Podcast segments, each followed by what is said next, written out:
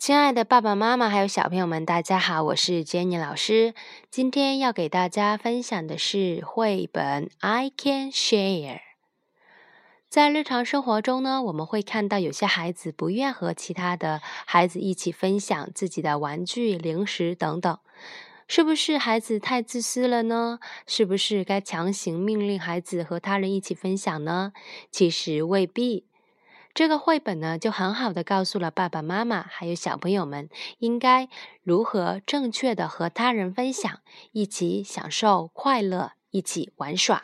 好啦，我们一起来分享这个绘本吧。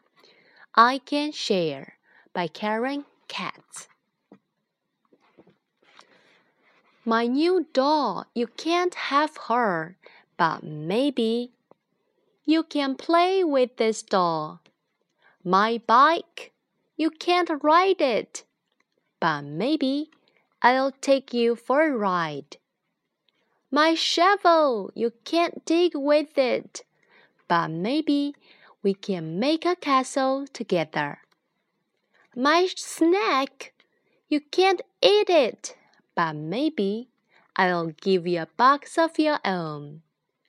My friend, you can't play with her, but maybe we can all play dress up. Now I know how to share, and I like it. The end.